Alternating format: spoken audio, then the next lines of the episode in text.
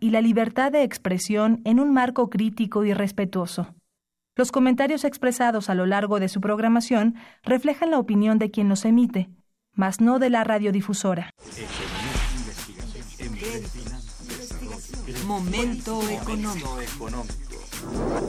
Radio UNAM y el Instituto de Investigaciones Económicas presenta Momento económico.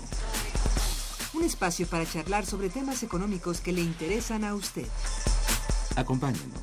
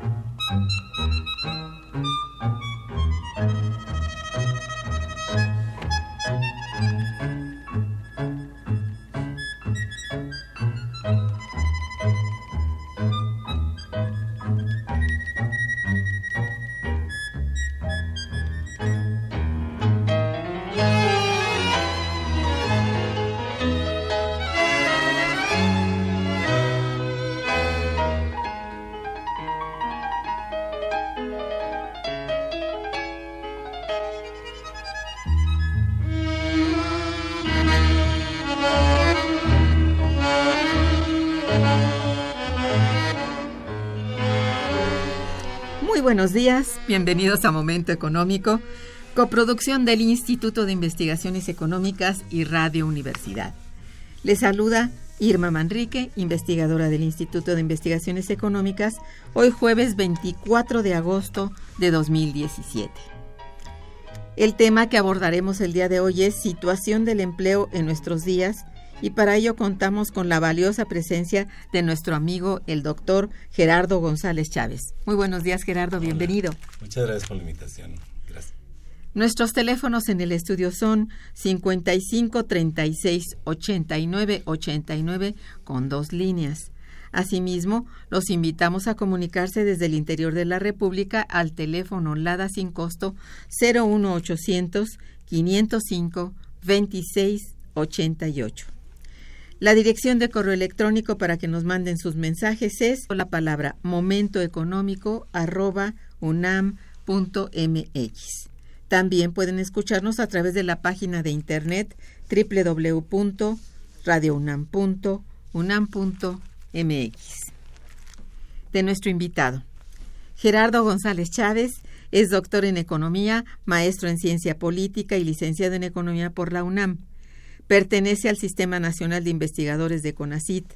Es investigador titular en el Instituto de Investigaciones Económicas, adscrito a la Unidad de Economía del Trabajo y la Tecnología. Sus líneas de investigación son Estado, salarios, inflación, condiciones de vida, desarrollo industrial, productividad, innovación, empleo, desempleo y migración. Es autor individual de más de seis libros, coautor o coordinador, de más de otros 11. Ha escrito más de 19 capítulos de libros, 29 artículos en revistas académicas especializadas, imparte cátedra en las Facultades de Ciencias Políticas y Sociales y en el posgrado de Economía de la UNAM. Su publicación más reciente, La evolución del salario mínimo y la competitividad en el neoliberalismo. De ahí que, bueno, pues como estamos por concluir el segundo cuatrimestre de este 2017, muchos son los aspectos económicos nacionales, internacionales a considerar. Por un lado, continuamos en un contexto de crisis económica que ha trastocado fuertemente las economías de los hogares mexicanos, la inseguridad se ha incrementado considerablemente, estamos a punto de entrar a un periodo de fin de sexenio que se traduce en el comienzo de campañas políticas en busca de la presidencia de la República. Por otro lado, el país se encuentra también en un periodo de renegociación de uno de sus tratados comerciales, el más importante, por decirlo así, el Telecán, además de hacer frente a las variaciones del tipo de cambio de nuestra moneda frente a otras divisas, situación que pone a prueba constantemente a la economía mexicana. Pues bien, tomando en consideración todos estos elementos, es necesario mm, detenerse y analizar lo que acontece con la actividad económica más importante de toda la sociedad contemporánea, la situación del empleo y hablamos de la situación del empleo en nuestros días y para entrar en materia, pues le hago la pregunta a nuestro invitado especialista en el tema, ¿cómo se ha comportado el empleo en México durante los últimos dos cuatrimestres? Es decir, ¿qué es lo que vale la pena destacar de dicho periodo eh, de tiempo? Bueno, como todo proceso histórico conviene tener un, un contexto, en el caso del mercado de trabajo, como en cualquier otro tipo de mercados, ¿no? aunque el mercado de trabajo es muy especial, uno debe partir de, eh, la situación de la población en general. ¿no? ¿Cuántos somos? En este eh, sentido, el, cálculo que hace la, el INEGI en relación a cómo ha evolucionado la población hasta el 2017 nos eh, menciona que somos 123 eh, millones 364 mil 426 habitantes en el país. De estos habitantes hay unos que trabajan y otros que no trabajan. Entonces, bueno, la, la población económicamente activa, es decir, la PEA, es de 54 millones 68 mil 791. Es decir, eh, eh, ha, crecido la, la, población económicamente activa de manera muy importante. ¿Esto qué implica? Pues que implica uh, un ingreso anual de trabajadores de alrededor de un millón. Hay distintos datos, hay los datos que da la OIT, los datos que da la Secretaría del Trabajo, ambos muy, muy extremos.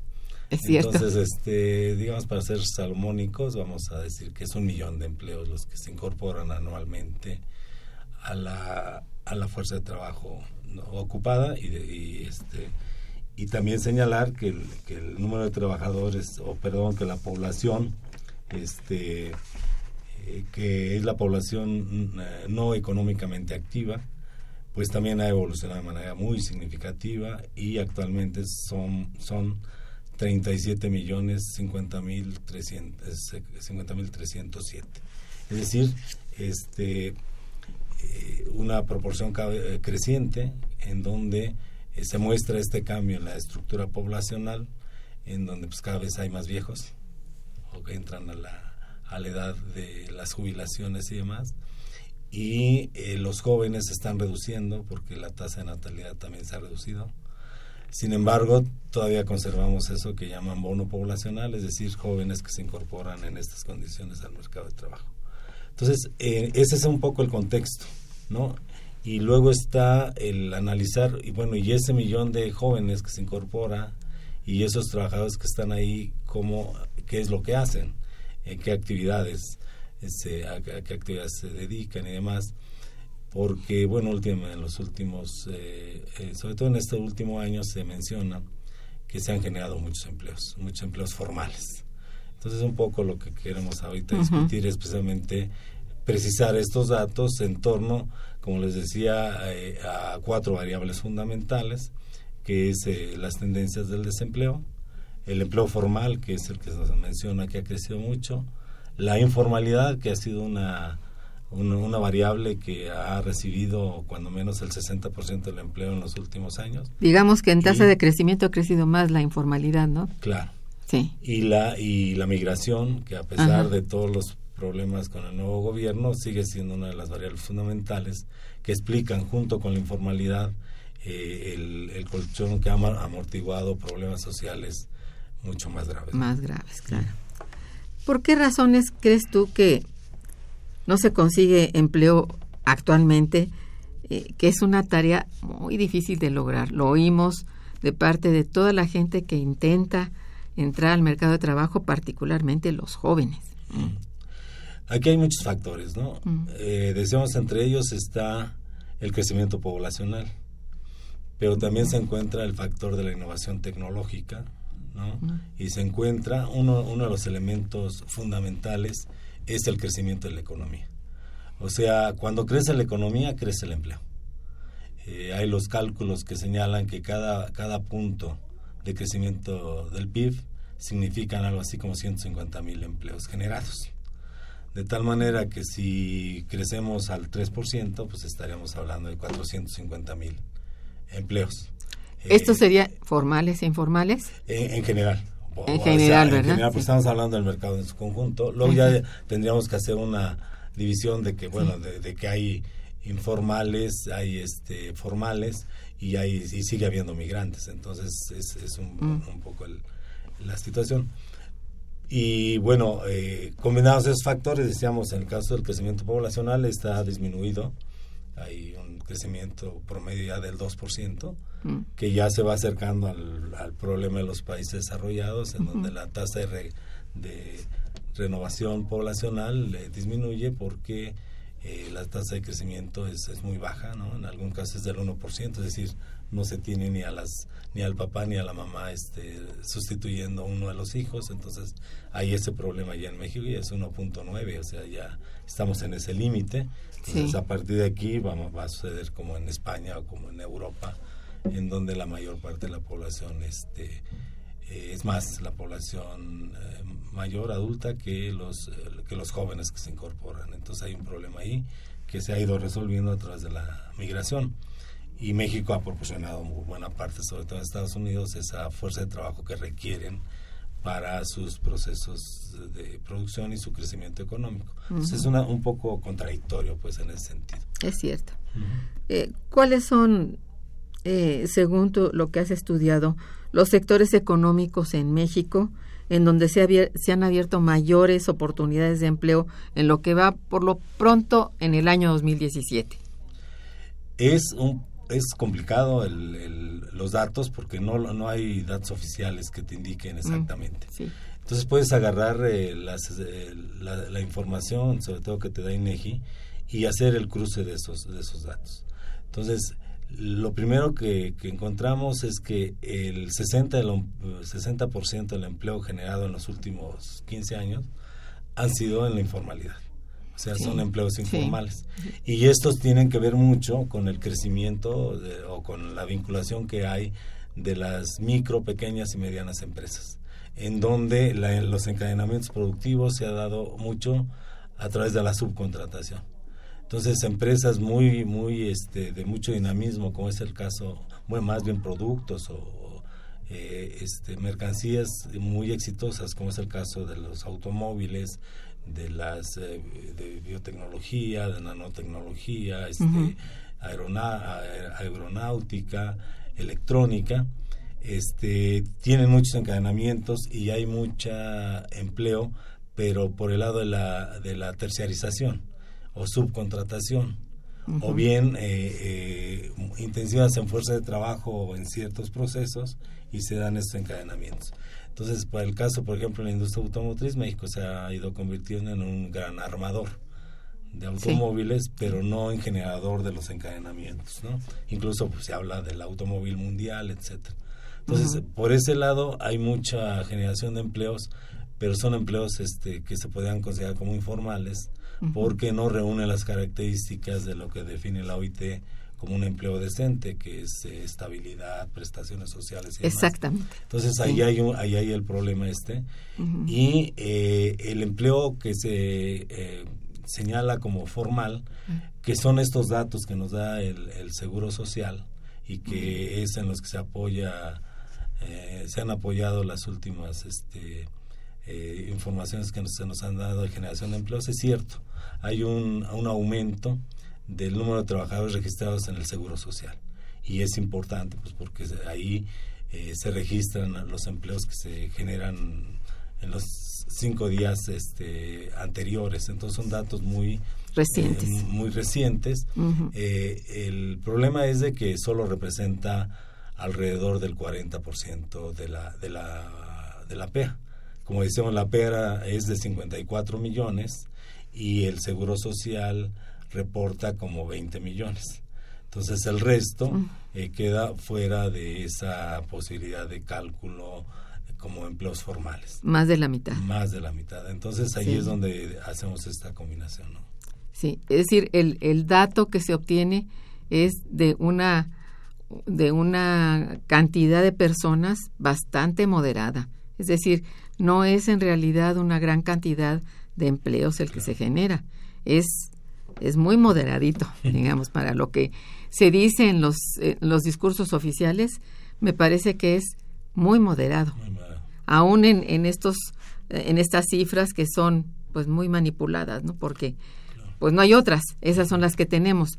Y las del Seguro Social, es, bueno, están reportándote de gente que puede no trabajar todo el, todo el mes, puede trabajar medio mes, una semana, y está tomado en consideración como empleado. Entonces eso va haciendo la cifra un poco más incierta, ¿no?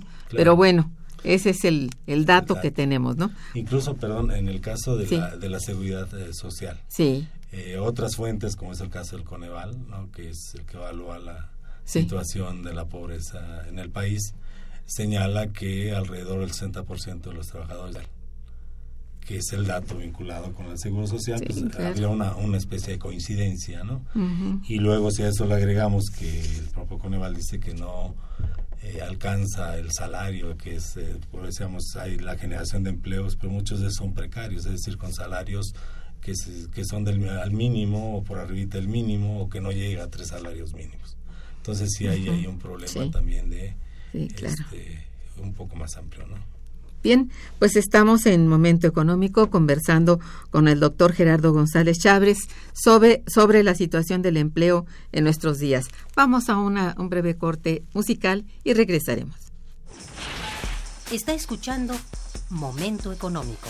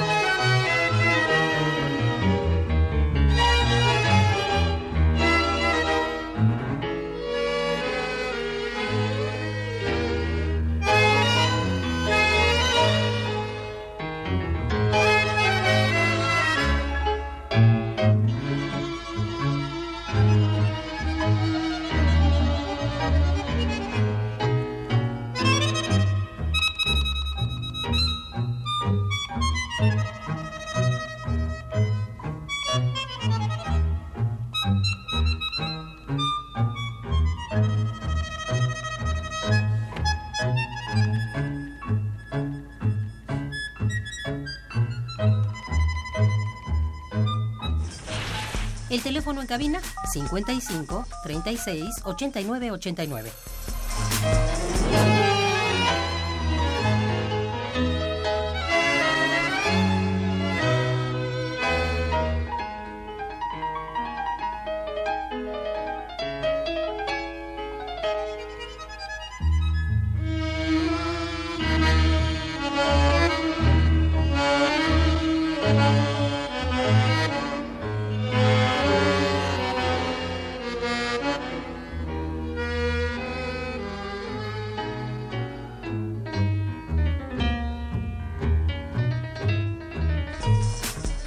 Continuamos en Momento Económico.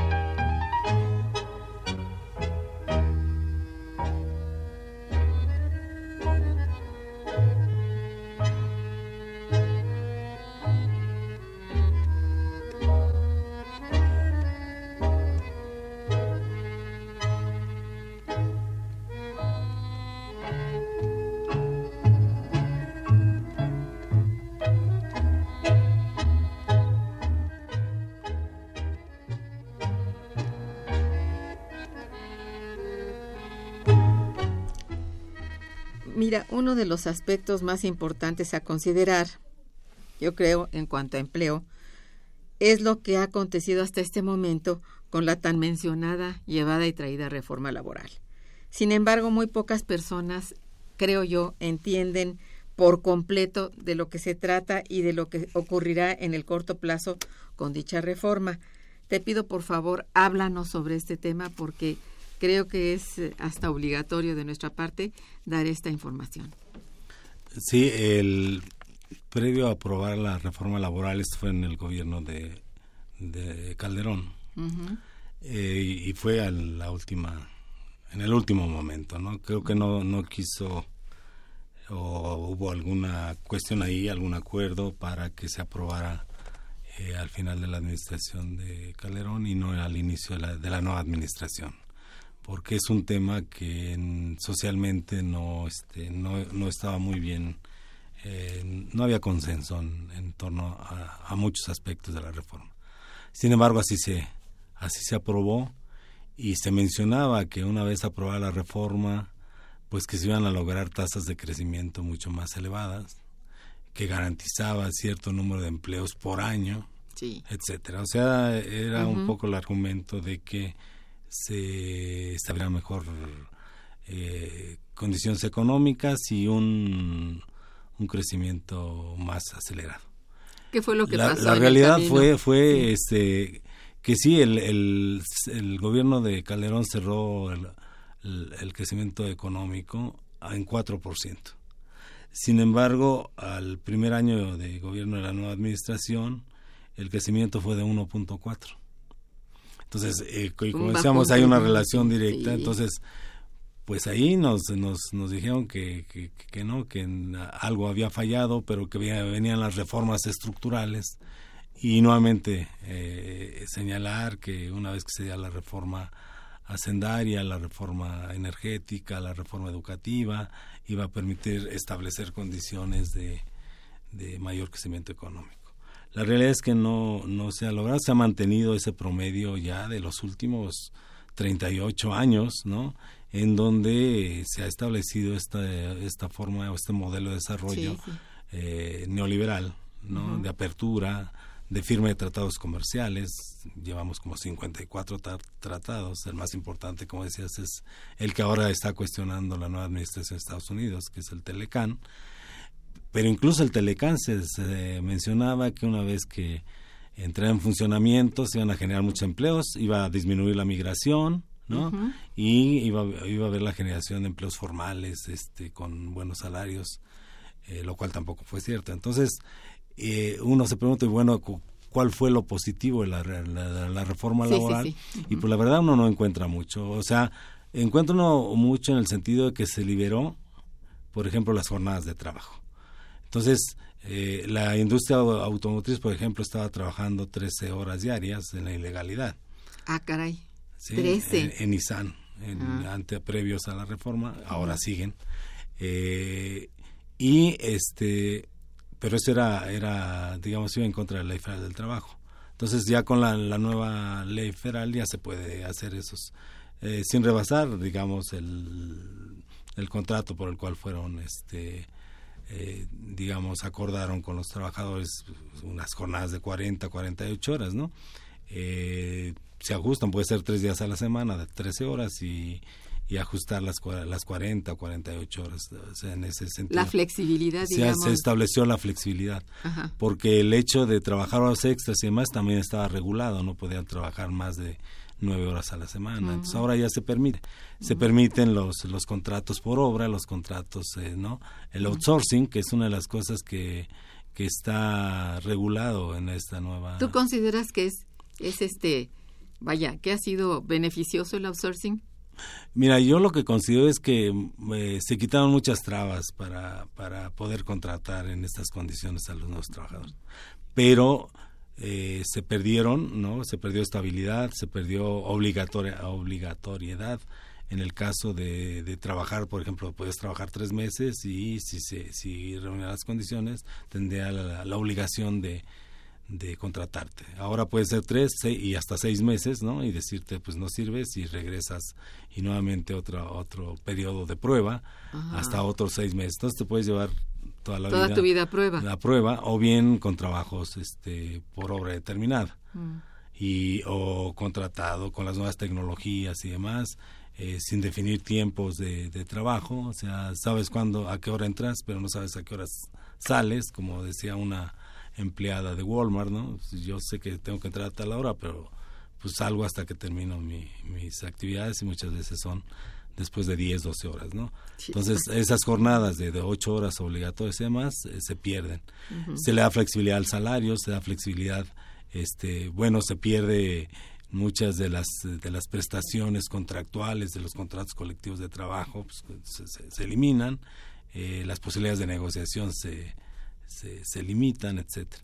Entonces yo creo que es eso, la, reforma laboral lo que vino a hacer fue flexibilizar jornadas, flexibilizar salarios, y, e incluso este flexibilizar el, el que un, empresario además eh, te pueda o no contratar con, con este, prestaciones sociales o con seguridad social. Bueno, esto fue más bien, yo creo, un, una gran ventaja para el empleador. Claro no para los empleados. La verdad es que así como lo estás eh, planteando, pues no tenía, no tiene muchas ventajas para el para el empleado. Claro. Y, se convierte también en un punto de atracción para lo, para el capital externo. Por en el sentido de que la reducción de costos es enorme. Enorme. Entonces, eh, lo que hace un momento platicábamos, ¿no? La diferencia entre los salarios en el sector manufacturero que era aproximadamente 6 a 1, ahora resulta que es 9 o 10 a 1. Y por eso un poco Trump está diciendo que hay que homogeneizar salarios, eso nos convendría mucho a nosotros, pero ya, ya dijeron los empresarios que eso los llevaría al desempleo y al que la quiebra de empresa y demás. Es cierto, entonces nosotros somos competitivos a nivel salarial. ¿Por qué? Porque eso tenemos salarios de los más bajos del mundo, ¿no? Pero también en el orden productivo, nos estamos convirtiendo o estamos transformándonos ya no solo en maquiladores, sino ahora también en armadores, sin que haya los encadenamientos productivos. Y entonces sí, el dato que nos acaba de dar el, el, este, el INEGI en relación a que nos estamos convirtiendo en una sociedad de servicios. Entonces, eh, eso es una cuestión, el servicio financiero, especulativo y demás, pues no generan riqueza. Y entonces hay un problema ahí de sustentabilidad a largo plazo. Entonces, si, si estamos, se están cancelando las actividades productivas y se están eh, imponiendo las, las improductivas, pues este, no hay posibilidades incluso de generar empleos eh, bien remunerados y a largo plazo. Bueno, eh, durante los bueno, las últimas semanas, digamos, en diversos medios de comunicación se ha comentado acerca de que actualmente existen en nuestro país aproximadamente solo dos millones de desempleados. ¿Es cierto esto? Y en dado caso, ¿cómo debe ser entendido este dato?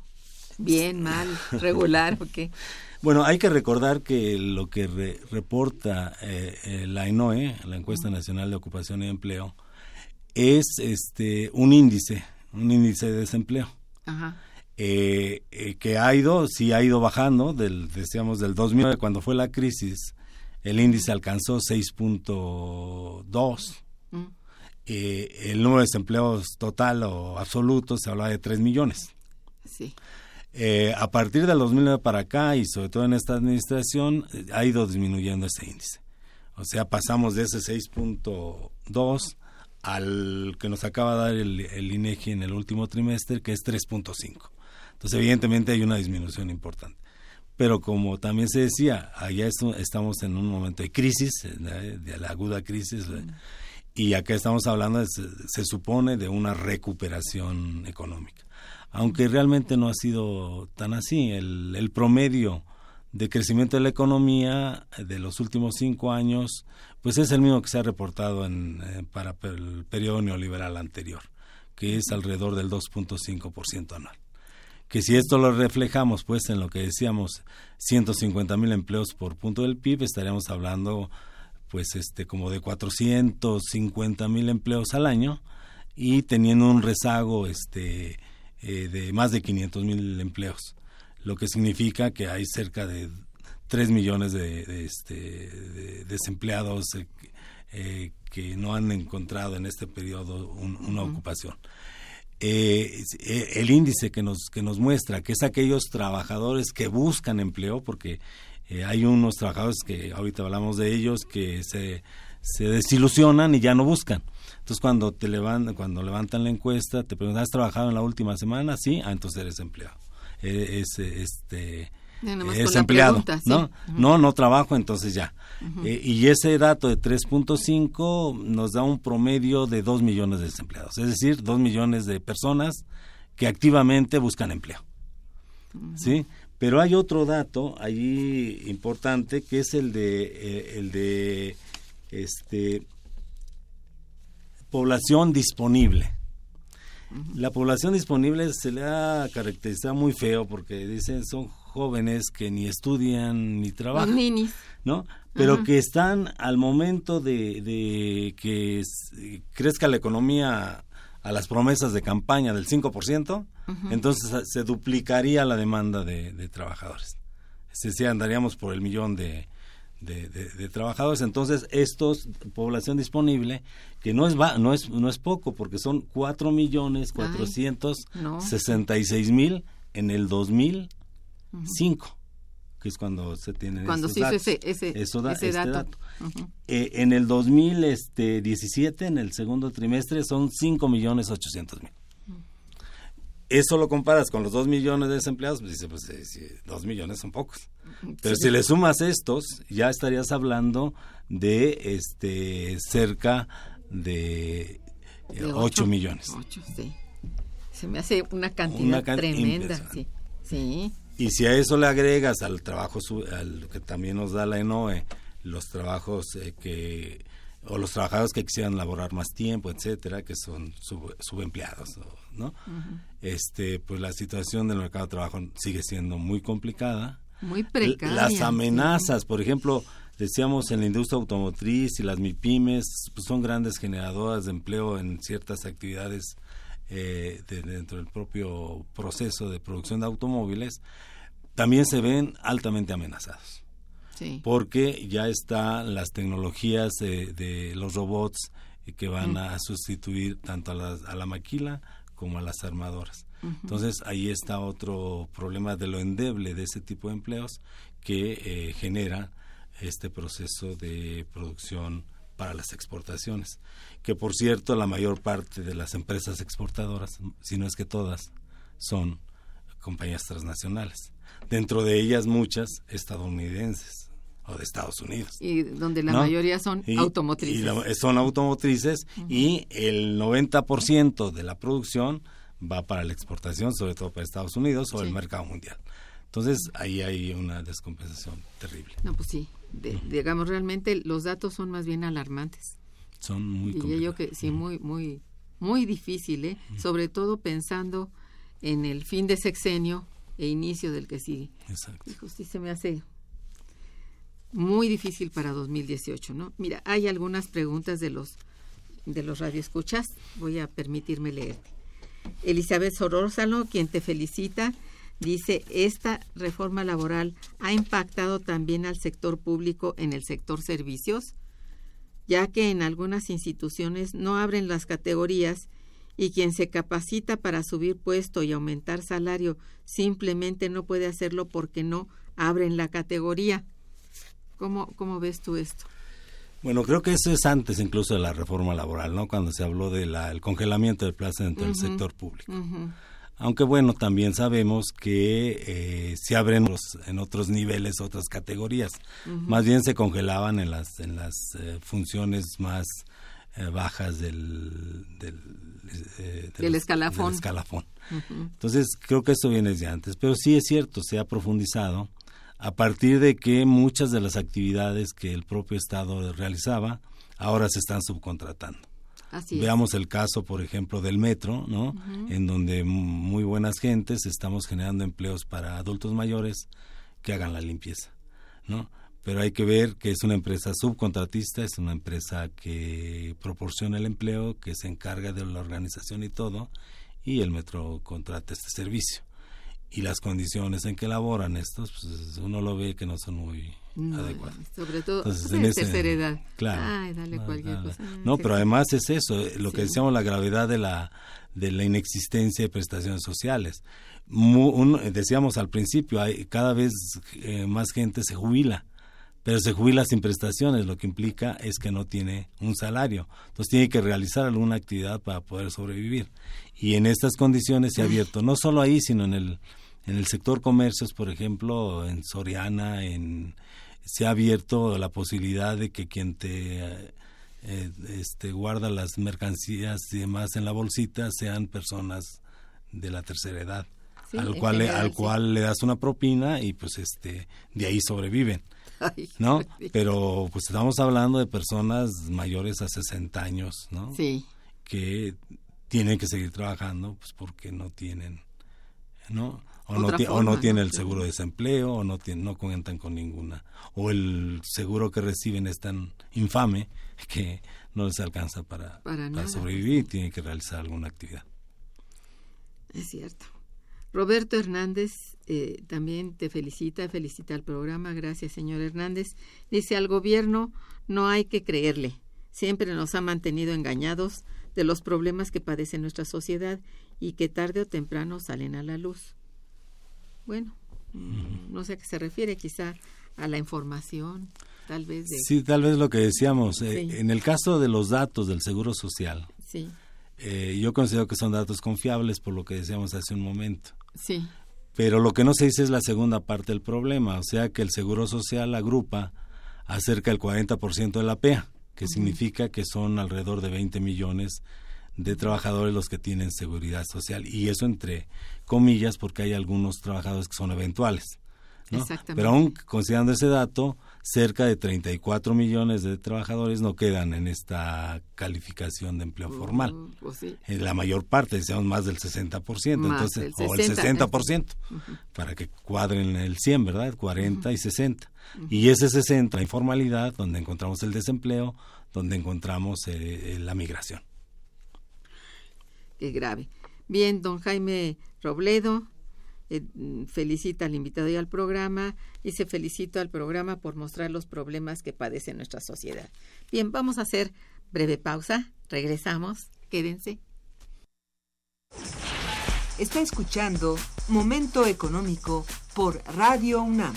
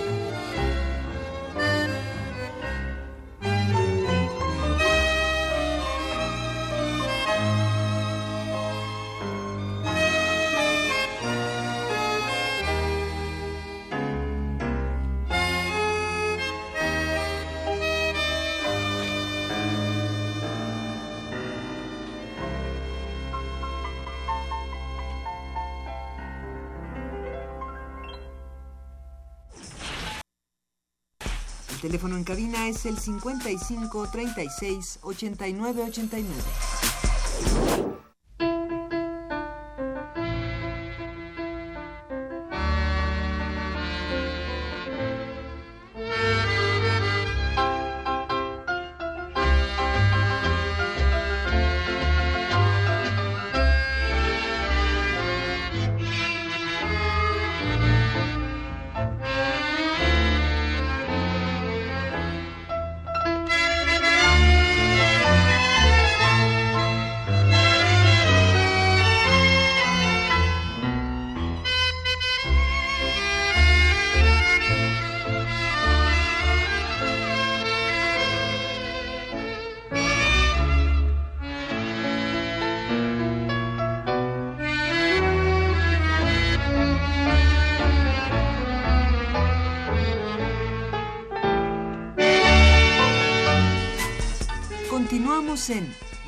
Momento Económico.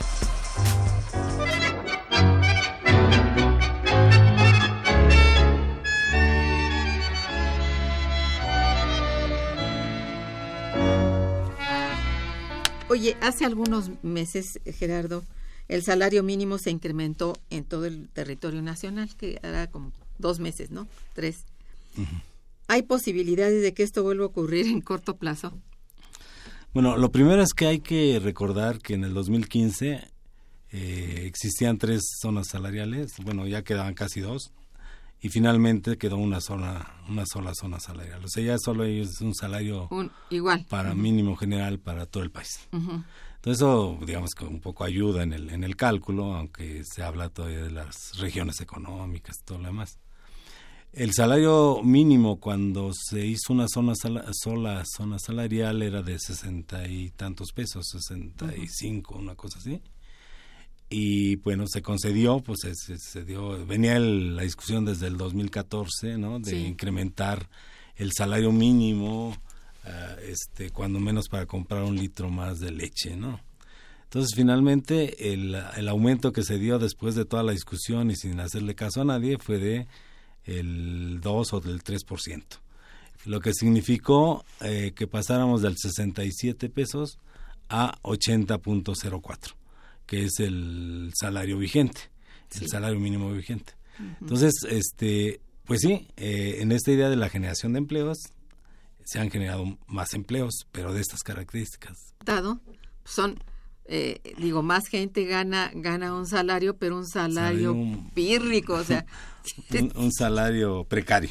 Demasiado. Y, nada, sí. a poner algunos ejemplos así rápidos. Esto lo encuentra uno en, en la ENOE, este, eh, la ENOE señala que en 2005 el 5.87 de la de la PA ganaba un salario mínimo. Se ha incrementado muchísimo. La última, el último informe del, del, INEGI dice que es 14.4 la población que gana un salario mínimo. Pasó de 5.8 a 14.4.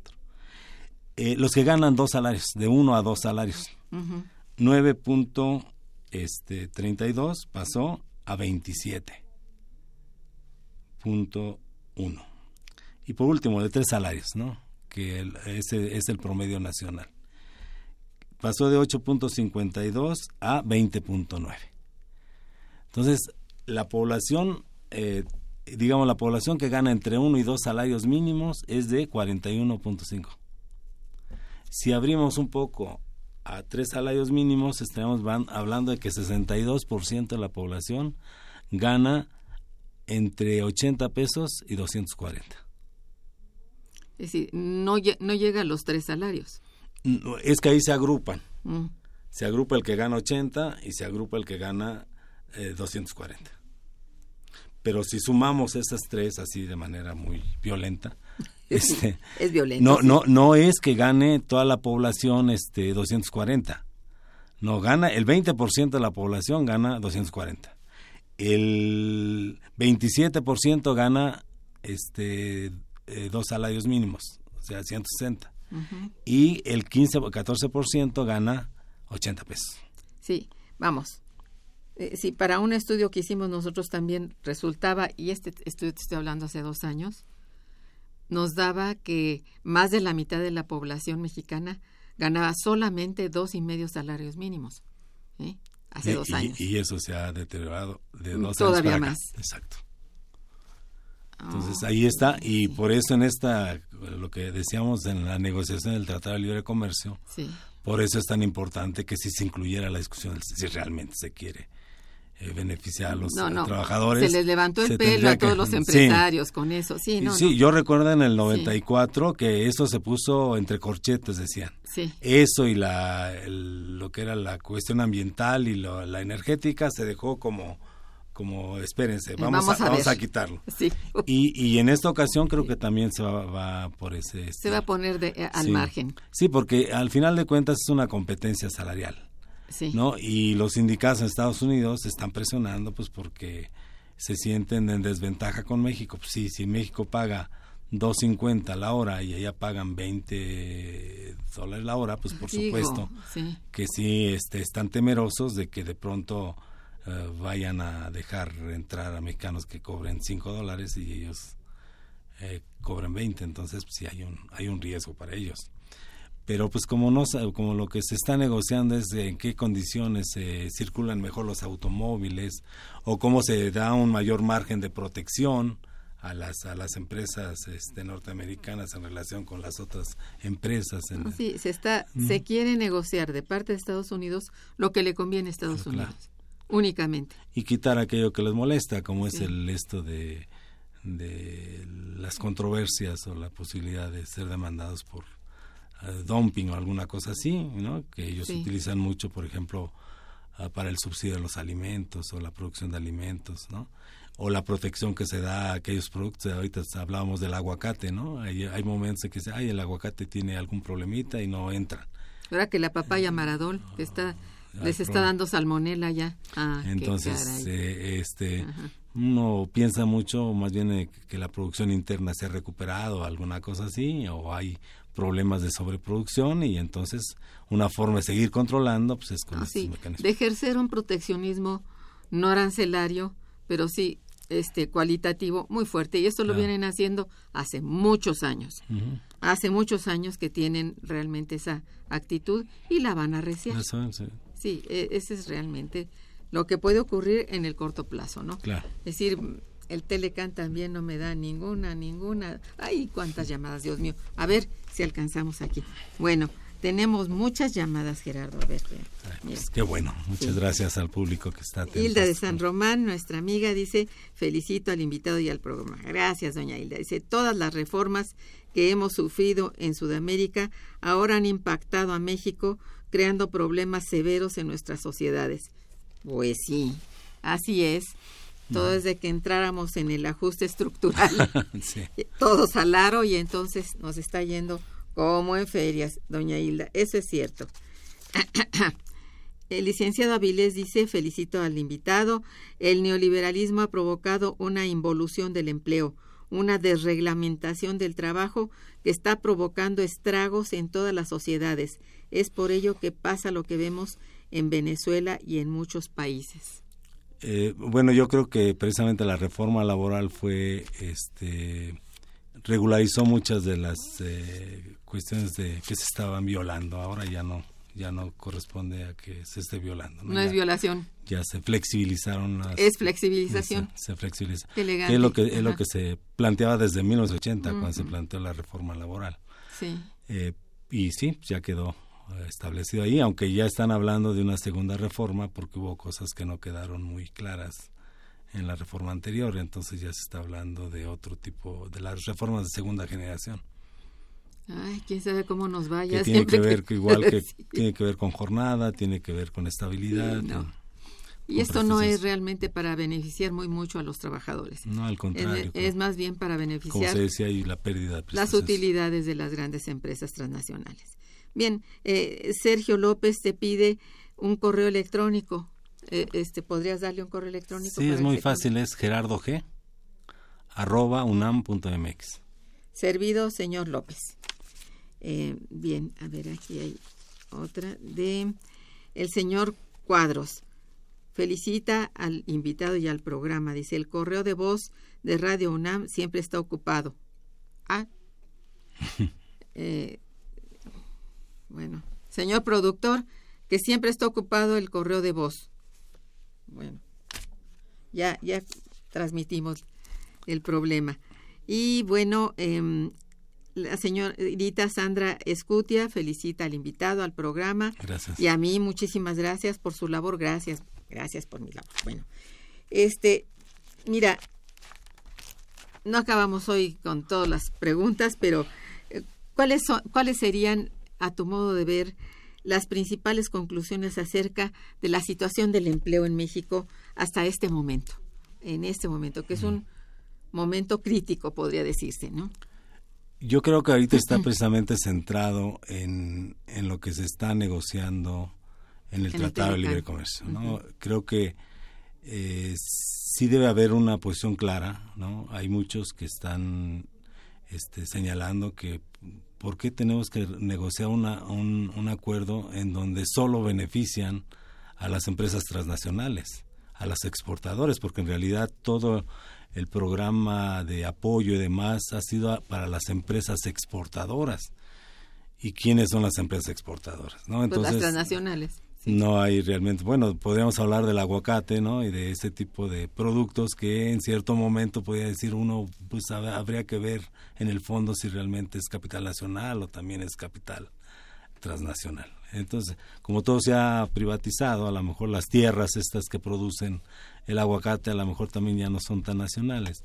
Y ya no digamos el petróleo, el cual ha entrado en una en una situación de total privatización y Así donde nuevamente los grandes beneficiarios no son precisamente eh, la economía nacional, ¿no? Al, al contrario, estamos perdiendo esas esas riquezas. Y este y pues eh, sí queda la, la sensación, bueno, ¿y qué hago, no? ¿Qué, qué- cuál es mi mi este qué, qué tengo que hacer aquí para aquí adelante?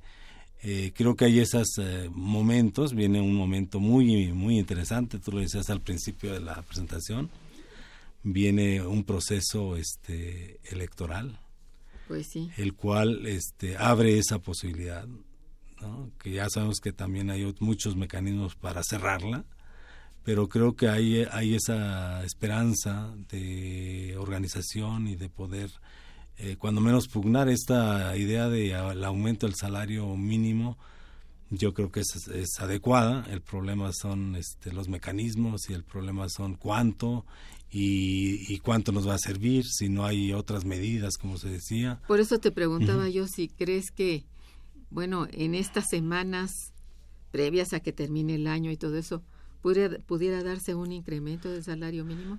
Yo creo que se va a manejar de aquí a diciembre y el, incre- y el incremento va a ser en enero, como se ha dado en los últimos eh, 60 años, 50 años, ¿no? que, que ha sido parte de la política económica, es una variable fundamental de competitividad, entonces este la Comisión Nacional de Salarios Mínimos sigue siendo la misma, con algunas pequeñas modificaciones, pero al final de cuentas es quien toma la decisión del incremento, ¿no? Este está muy muy controlada, creo que no hay posibilidades reales, ¿no? Ya se había mencionado por ahí la necesidad de cambiarla y establecer un instituto, otra cosa independiente, autónoma, que permitiera este realmente eh, luchar por un mejoramiento salarial. Pues Eh, tendría que ser tipo sindicato, cosas así, porque, a ver, Sí. ¿quién, ¿quién podría forzar a los dueños del capital, a los empleadores, ujú. A que eleven un salario mínimo? Sí, Ese- bueno, que también los el- la caída del salario de los últimos este 38 años La- ha, sido, ha- real, ha sido sí. a través de los decretos, y ha sido a través Sí. de los aumentos, Claro. eh, de los pactos, de, o sea, muchas formas que han congelado los salarios ¿sí? y los precios han seguido aumentando y por lo tanto esa descompensación ha llevado a una pérdida constante. Aquello que decía Keynes, ¿no? De que Sí. eh, logras el mismo objetivo sin fricciones. Entonces, eh, creo que esa política se mantiene. Creo que difícilmente, si no hay una movili- movilización social importante en el Telecam, va a quedar así, que sería una buena oportunidad para decir, bueno, si es cierto que hay liberaliza- liberalización de mercancías, pues vamos a liberar también la fuerza de trabajo, ¿no? Y que haya libre flu- fluidez en los países firmantes, ¿no? Y que tú tuvieras posibilidades, como lo hacen algunos Sí. que la tienen, de emigrar hacia el lugar donde encuentras mejor empleo, mejores condiciones y mejor salario. eso está complicado, ¿no? Muy difícil. Y ahí implicaría también el para quién estás este, determinando las políticas económicas, Pues en beneficio de quién, o de qué sectores, o qué, Es o muy qué difícil. grupo económico. Yo claro. creo que este indicador del salario mínimo, que no se ha podido desaparecer por más de que quieren que no ya no se hable de salario mínimo, es muy difícil manejarlo, porque no no depende en verdad de una política, debiera depender de una política de Estado y no depende de ella. No depende de ella. Aquí lo vemos claramente con esta negociación del Telecán. Quienes están en la mesa son particularmente empresarios. 300 empresarios. ¿Eh? Bueno, con eso tenemos ya suficiente para pensar que no será desde luego algo, mm, vamos, en lo que vayan a ceder, porque desde luego ni con eso seríamos competitivos en lo que quiere el, el caprichoso presidente de los Estados Unidos. No, pues no. No, no, no, no hay. No. Bueno, y tampoco hay el interés o la intención de. Se trata de salir lo mejor liberados posibles, como fue la negociación con el azúcar, por ejemplo. Ajá. Pero Que fue muy triste Fue muy eso. triste el papel y, Sí. y creo que los otros elementos pues, por ahí van. Ya dice Trump que se va, se va a alejar del tratado, entonces es una forma de presionar para obtener sus. Bueno, todos sus los dice, todos los días dice algo, ¿eh? Es un- una cosa terrible. Bueno, por último tenemos aquí la llamada de Rosario Velázquez, quien felicita al invitado y al programa. Dice, felicito al invitado por su matemática tan simple, es decir, agradece la simpleza de su explicación sobre el problema tan complicado. Bueno, Es un se- poco la intención más que, que se simpleza, la sencillez, ¿no? Sí. Sí. Bien, sí, todos le agradecemos. Si ya metemos un modelo econométrico, matemático, ya se vuelve un poco más. sí, sí, no, no tiene caso. No tiene Muchas caso. gracias. Te agradezco mucho tu presencia en, al programa. El tema es muy importante. Y bueno, adelante con la investigación que veo que vas muy adelantado. Ojalá pronto saques algún Va. buen artículo, otro libro, en fin. Va a salir un libro, está, Un en, libro. está en prensa, que se llama así, El mercado de trabajo en México. Que es una, una perspectiva histórica y pues llega hasta nuestros días. Perfecto, lo esperamos con ansia para presentarlo aquí en el programa. Cómo no, con mucho Pues gusto. muchísimas gracias. Lamentablemente se nos ha terminado el tiempo. Estuvo en los controles técnicos. Ah, bueno, quiero agradecer a todos nuestros radioescuchas su atención. Fueron muchas las llamadas y muchas gracias por ello. Estuvo en los controles técnicos Socorro Montes, muchas gracias. En la producción y realización Santiago Hernández y Araceli Martínez, gracias. En la coordinación y conducción una servidora, Irma Manrique, quien les desea, como siempre, muy buen día, pero mucho mejor fin de semana. Gracias.